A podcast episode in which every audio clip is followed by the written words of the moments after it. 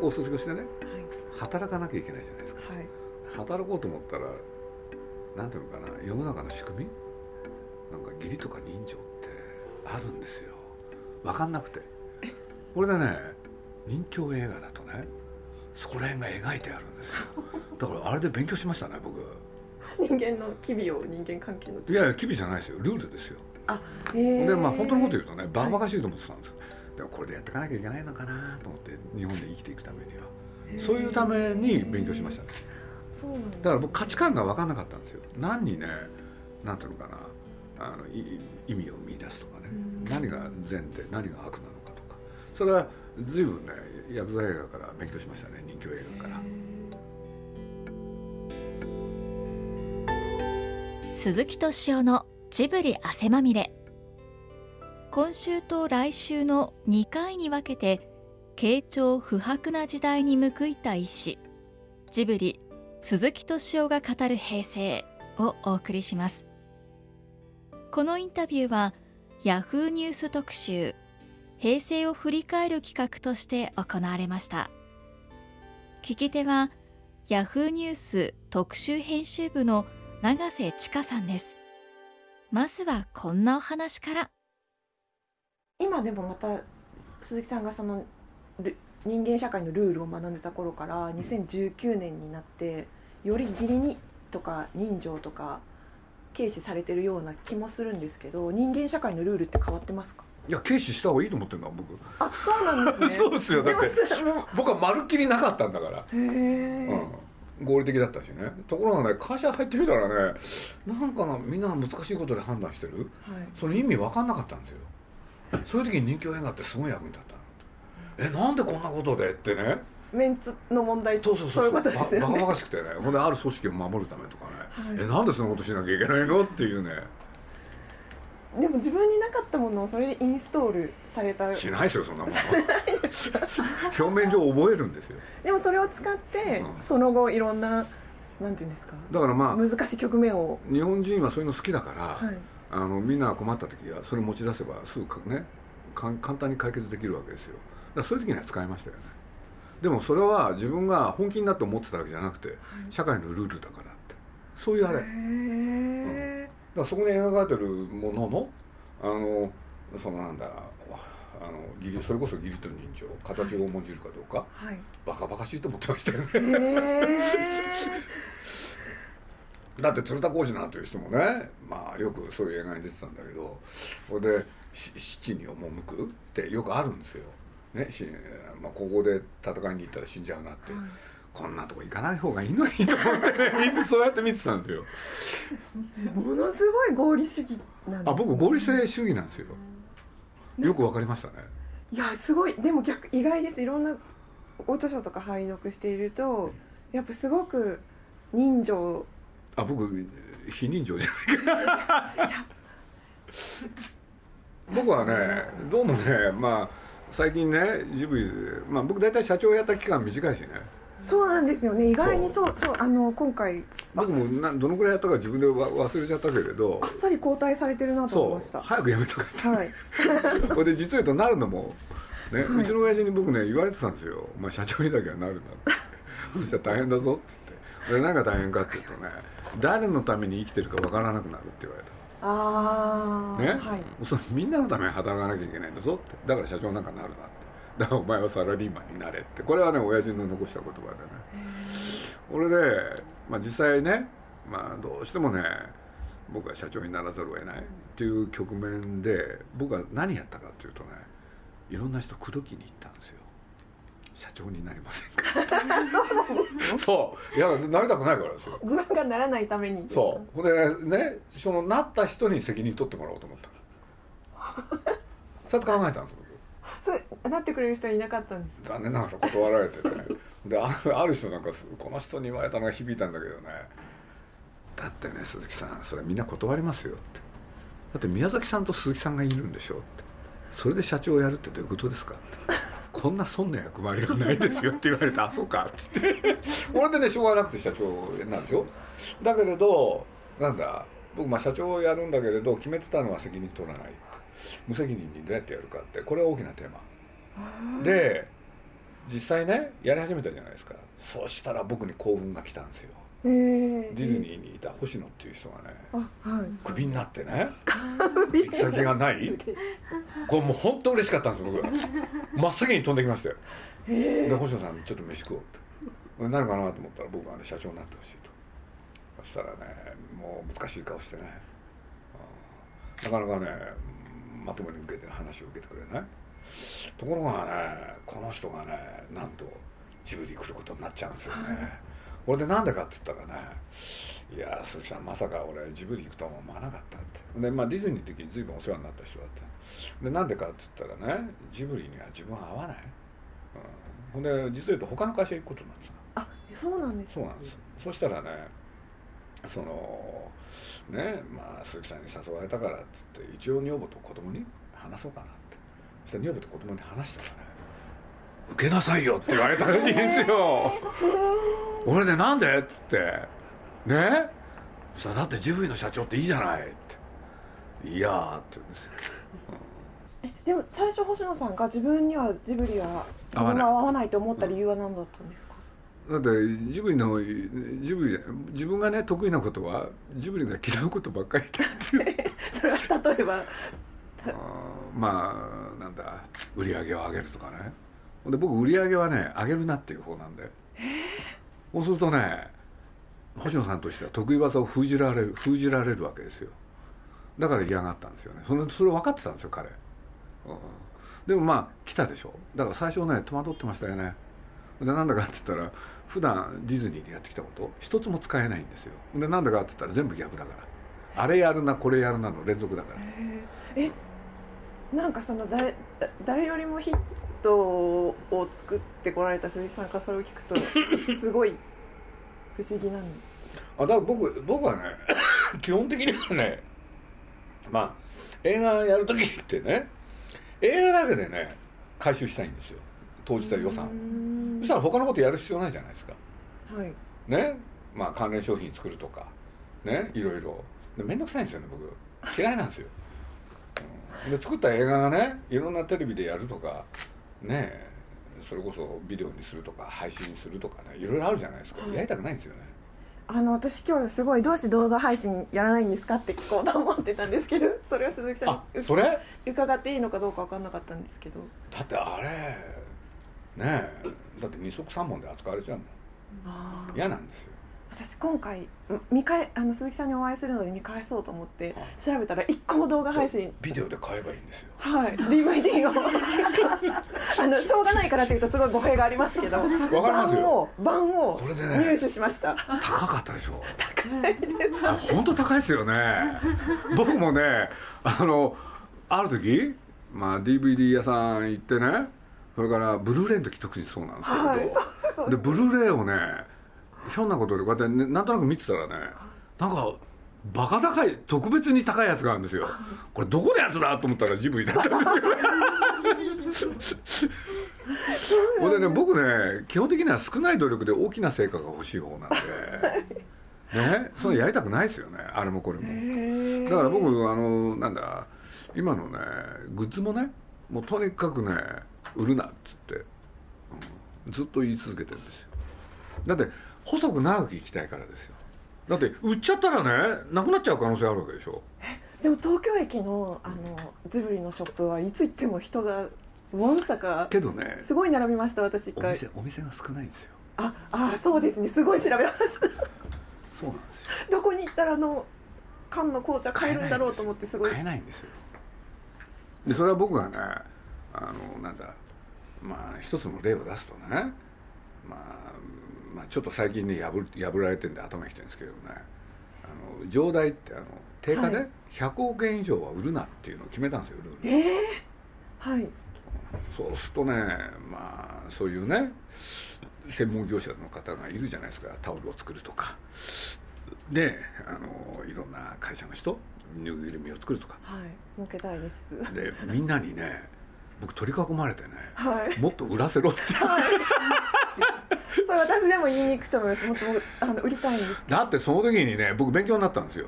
うちだけで2000億の売り上げをって。冗談じゃないですよねそのことやられたら。それとねジブリのキャラクターみんな死んじゃうじゃないですか。そうじゃなくて、ね、10年20年30年その方が大事だっていう、うん、そういう考えなんですよ。だから僕ずっとねジブリの作ったキャラクターって長く生きてほしいんですだからぬいぐるみ一つでもねねそんなに売ってないですよね。だからまあ僕個人はね長生きしたいと思ってないけれど会社としては長生きした方がいい。そしたらねやっぱり貯金しといて少しずつ使った方がいいじゃないですか。ねいっぺんに使っちゃったら終わるんだもん。でも星野さんっていうのはそれが得意だったわけですよ、ね、すぐねグッズだけで雲仙を送るとかね、だからジブリ来る時ためらったんですよ。だからねまあいい例がね本当にいい例がねトトロのあのぬいぐるみなんですよね、はい、要するに、まあ、映画作ったじゃないですか。これでまあちょっとねあの宣伝用に変なぬいぐるみも作ったんですけれどぬいぐるみはね作らないっていう基本方針を立てたんですよ。そしたらねサン・アローの関っていう人がいてねあのそれは分かってると鈴木さんがね作りたくないのは、でも僕らの作ったやつをね見本を持ってくるから。見てくれって。これでね見たんですよ。がね今のトトロなんですけれど上手でしたよね。で宮崎も嫌がってたから。あぬいぐるみを作ることに。それでねで実を言うと宮崎もね僕だけじゃなくて宮崎も大反対ほんでまあ僕はそれ気に入っちゃったから関さんがね「鈴木さん気に入っていただきましたかありがとうございます」って言うからでも僕が OK するだけじゃダメで宮崎もいるんですよって。これでねまあ一回宮崎と直接まあ、僕は間に立ちますから会ってもらえませんかって。これでねやる時にどうしようってことになってね俺でね僕こう言ったんですよ。あの大きいトトロとか大きい猫バス作ってたから。そうするとねなんだ大きなトラックにねいろいろ乗せなきゃいけなかったんですよね作ったものを。だから僕トラックで来てくれって言ったんですよ。でそれを一気に見せましょうって。でそれをね全部ね当時吉祥寺にあったジブリのスタジオにねもう会議室にねぬいぐるみを並べといて。ほんで僕が皆さん見に呼びに行ってね、まあ、実を言うとちょっと皆さん商品をちょっと見てほしいんですよっつってそれでねその部屋連れてってね そしたら皆さんがね入った途端「ダー!」でしょ「なんだこれは!」でも「なんだこれは!」と同時に「よくできてる」ってそれでスタートなんですよだからあれね今皆さん多分ね勘違いされてる方すごい多いと思うんだけれど実を言うとねぬいぐるみ作り始めたのってね映画ね公開したから2年後ですよね。ああそんな時間経ったんですね。だからあれもこれもねこれもあれもダメって。で僕ルール決めてたから。あのなんだあの例えばねノートにねちょっとキャラクター載せてキャラクター商品そういうのやめようよって。ね、要するにトトロだったらトトロの形状を生かしながら作るものはね、検討に値すると。でも何でもいいからキャラクターをつけてそれで売るものっていうのはね違うんじゃないかって。最近そのルールがねちょっとねみんな破り始めてますけどね。そのルールだから決めたのっていうのはまだ80年代ってことですね。そうですね。最初の頃ですね、うん、だってそんなにいろいろねなんで商売したいんですかみんな。あれみんなねバカじゃないかなと思ってね例えば映画やるでしょ？そしたらみんなまず映画の収入っていうのがあるわけでしょ、はい、ね？それでみんなね それをテレビに売るとかそれからビデオにするとかね？これで今の CS だ BS だって言っていろいろやるでしょ？配信も今だったらあるし。なんでそんなにいっぱいやらなきゃいけないんですか面倒くさいでしょ？でもやっぱ数数字っていうかたくさん売り上げがないと褒められないからじゃないですか会社に。だから僕はそれは全く逆の発想ですよね。でこれはね別にね僕のねオリジナルじゃないんですよ。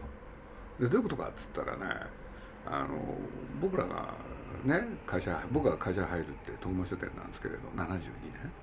そうするとね1年やるじゃないですか。そうすると今でこそみんなそういうことやってますよね。今年の売り上げはこんだけだったっつって。ねで来年はねこれに10%乗せてね、頑張ろうみたいな。部数とか、うん、そういうくだらないことやめようって。ええ。ー、というのが当時なかったんですよ。社長もねあのー、なんだあの徳間書店の売り上げが1年でどんだけだったかなって知らなかったんですよ。へえ。ー、幸せな時代でしょ？本当そう。だからねジブリのねまあそういうものが世の中に出てるかどうか知らないけれど、まあ、決算やるでしょ？毎年ね売り上げがねドカーンとあったりね次の年は10分の1だったりね もうガタガタなんですよ。へえだって昔の会社ってみんなそうなんだもん。なんで右で右肩上がりで行かなきゃいけないんですか？そんなことやったらダメになるでしょ。だから僕が一番考えてたのはね会社を大きくしない？だって会社を大きくしたら本当つまんないですよ。あのね会社が小さいとね目が行き届くんですよ。そうすると僕の活躍の場があるでしょ。でも人数増やして会社がでかくなったらみんな勝手なこと始めるんですよ。嫌ですよね。冗談じゃないよ。えでもその数字がこう上下するっていうのはあの鈴木さんのすごいと思った逸話の一つに徳間書店時代に雑誌の返本率返品率をめちゃくちゃ正確にあそう。言い当てられたっていうのがあって、うんあれはね僕ね我々二人ですげえ驚嘆してたん天のですよ神様がねなんか僕にそういう才能を与えてくれたんですよね。僕ねじゃあ自慢しましょう。自慢。ね。そうね僕ねアニメージュをやったのは12年間はい。ね。で毎月毎月雑誌やるじゃないですか。返品率は全部1割切ってますよ。あ1冊だけ除いて、うんへえどうやったらそそれができるの？かさあ才能があるかないかですよ。分かりますでもそでもその才能を持ってしたらこれやったら絶対売り上げ伸びるとかっていうのわかりますよ。分かるわけですうん。よね、ほんでこれやればねねあのね売り上げが下がるっていうのも分かるんですよ。あのねアニメージュって当時ねどんどん広告がみんな載せたいって売れてたから、もうそれ嫌になっちゃってね。ね。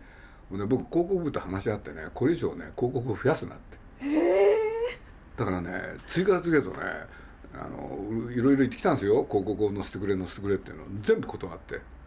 ほん。でね広告が増えると売れな売れないと思ってたんですよ。へえ。だからそういうことも考えなきゃいけないんですよ雑誌って。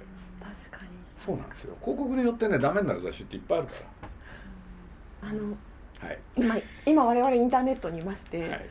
鈴木さんのお知恵をお借りしたいんですけどインターネットの記事って1本ずつでクリックされるのでみんな惰性で読んでくれないんです。でそこに対する今なんていうんですかね雑誌と違うやり方みたいのを私たちすごい模索してるんです。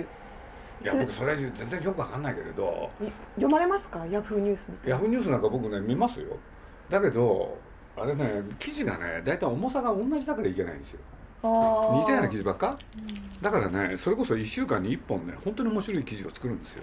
うん。それをちゃんとやればねあのみんな見てくれるようになりますよ。だから僕なんかもねこれでねこうやってポンってやってねこうやってやってねでこうやってほいってやるとねここにヤフーニュースって出てくるんですよこうやって。あーはいありがとうございます。ね？はい、でこうやってパーッと見るでしょ、はい。なんかみんな同じに見えるんですよね。うん、確かに。そうするとねこれに力入れたぞってやつがたまにないと、ああ、うん、それは1日に1個ぐらいそれができるといいけれどそれも大変だからまあ1週間に1本ぐらい。なるほど。そう。だって面白くないんだもんこれ。やっぱでもだって面白いかどうかなんですよやっぱり。そうですね。そそうですね。人間みんなそうですね。うそう。ジブリってやっぱり平成とともに生きてきたんですよね時代なんです。うんそれはそう思いますね。僕は平成って聞いた時にね本当に嫌だったんですよね、うん。ねこの傾聴不白この軽さ。でもそれに乗っかったのがジブリだなと思うとね。そんなことやっぱ辛いですよね。それは思いますねどっかで。いやそんなつもりじゃなかったんですよやってる時は。でも今振り返るとそうですよね。でもジジブリの作品に軽さを感じる人ってそんなにみんな感じてない気がするんです。もうちょっとこう。いや少なくともね。少なくともなんて言ったらいいかな。やっぱり僕ら考える時にね。要するに昔の映画が参考なんですよ。僕映画の歴史って端的に言うとね。要するに映画の最大の特徴ってお金がかかるでしょ。そうするとね必ずやってたこと面白くなきゃいけなかった。でなおかつ意味があればねまあそれに越したことない。でまあそういうことで言うと昔の映画ってね人生を教えてくれましたよね。でそういうことで言うと面白くてためになる映画。で映画ってそういうもんだったはずなのにねヌーベルバーグっていうのがフランスで登場して何が起きたかっていうとね分けちゃったんですよそれを。面白いものとねためになる。あーあーなるほど、うんはい。僕はそう思ってるんですよそれ。ね。これでそれでもってね要するにね面白いものだけを作る人と難しいものだけ作る人にね。でそれをねもう一回ねあの接着剤で貼りたかったんですね。そういうことを言うと面白くてためになる古典的な作り方。うん。でそれがあった方が多分お客さん絶対喜ぶんじゃないかって。でそれが多分ね秘密のあのジブリの本当の秘密、なるほどなるうほど、ん、と僕は思いますけどね、うん、だけれど主流に乗っちゃったっていうのはねまあ結果としてなんだけれどねまあこの30年振り返ると何が変わったかって言ったらね一つ、ね、一番大事なこと。やっぱり、ね、変わらなかったのは男ですよね。変わったのは女性でしょ？どんどん変わっていったのは。ねそうするとそこをねちゃんと捉えて主人公はいつも女性？これは主流に乗ってますよね。平成の特徴だもん。確かに。えでもいいわわざとやったわけじゃないです。結果としてそうなったんですけどね。あーなんかすごい腑に落ちるディズニーのヒロインもどんどん変わっていきますね。あれなんかもねディズニーがなき後実を言うとディズニースタジオってねすんごいダメになっちゃうんですよ。で最後の方ね200人もスタッフがいない。そんな時にねあの登場したねディズニーの幹部って一人がな名前忘れちゃったけれど。そしたらその人が方針作ったんですよね。企画。古典をやろうって。で古典の最大の特徴差別なんですよねそれの克服でしょ？でそれをオブラートに包むって。やっぱりね物語っていうのは物を語るっていうのは差別の克服が一番みんな感動するっつって。だから「リトル・マーメイド」であり「美女と野獣」でありって。そういう路線でしょ、で2つ目に決めたのが主人公は女の子。これからは女の時代だって。それと3つ目音楽に力を入れる。これが大成功したんですよねうん。だから見ててね上手だなと思って見てたんです僕も。それそれはいいえっともうジブリに？そうそうそうもうやってたから。でも同じことはジブリの作品も全部クリクリアというかその音楽ヒロイン。あとまあ物語古典古典をそのまま持ってきてそれのリニューアルはね大変な発明ですよね。ジブリはだってそういうのやってないもん。そうですね、うん。そっか。そうですね、まあそういうことで言うとね、まあ、この間うちねその平成に関しては随分考えてたんですけど忘れちゃったな。まあ象徴的なのがね平成たぬき合戦ポンポコなんですけど、はいはい。もうあの時にねそういう話をしてたんですよね。もうこの傾聴不白な ねこの軽さって。だからそういう時だったらタヌキが出てきてで何かやってもおかしくないかなとかね。そういうことは考えましたね。だって時の総理あの何でしたっけあの人。変わるでしょ？自民党がダメになってああはた殿様。えっ、とはいはいはい細川さん。そう。連立政権。はい。本当に平成を象徴するような 総理だったでしょ？はい。殿様。ねえ。僕なんかもう本当そう思ったんですけどね、まあ、と当時そういう文章を書いたこともあるんですよね僕、うん。まあ平成でなきゃあの人は総理になれてないですよね。でもそう考えるとポン平成たぬき合戦ポンポコのラストはなかなか今振り返ると切ないと言いますか、だからそこにね一矢報いたかったんですよ。だってねいろいろあったけれど昭和って激動の時代でしょ。そうみんなが真面目に生きざるを得なかった？生か生きざ生か生きざるを得なかった？そしてねみんな平和になって平成を迎えたわけじゃないですか。ねえ。そう激動に比べて、まあ、戦争がないっていうのもものすごい大きいけれどやっぱり平和な時代ですよね。うん。でそこでお,、ね、お客さんたちにどういうものを提供していくかっていう時にねみんなだってその慶長不白さにね乗っかっちゃってふわふわになっちゃってね要するにねあらゆるものをまあそれ豊かさが前提ですけれどあらゆるものを楽しむ時代になったでしょ。それが平成の最大の特徴じゃないですか、うん。そんでそういう時にジブリの作ってきたものって本当にそれでいいのってやつでしょ。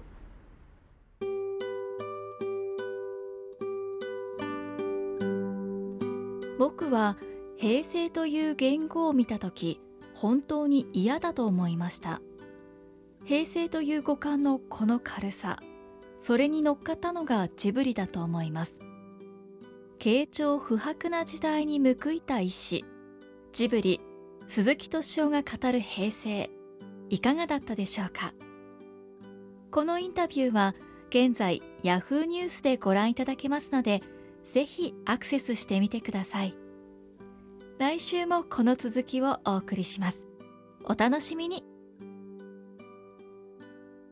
鈴木敏夫のジブリ汗まみれ。この番組はウォールト・ディズニー・ジャパンローソン日清製粉グループ au ブルボンの提供でお送りしました。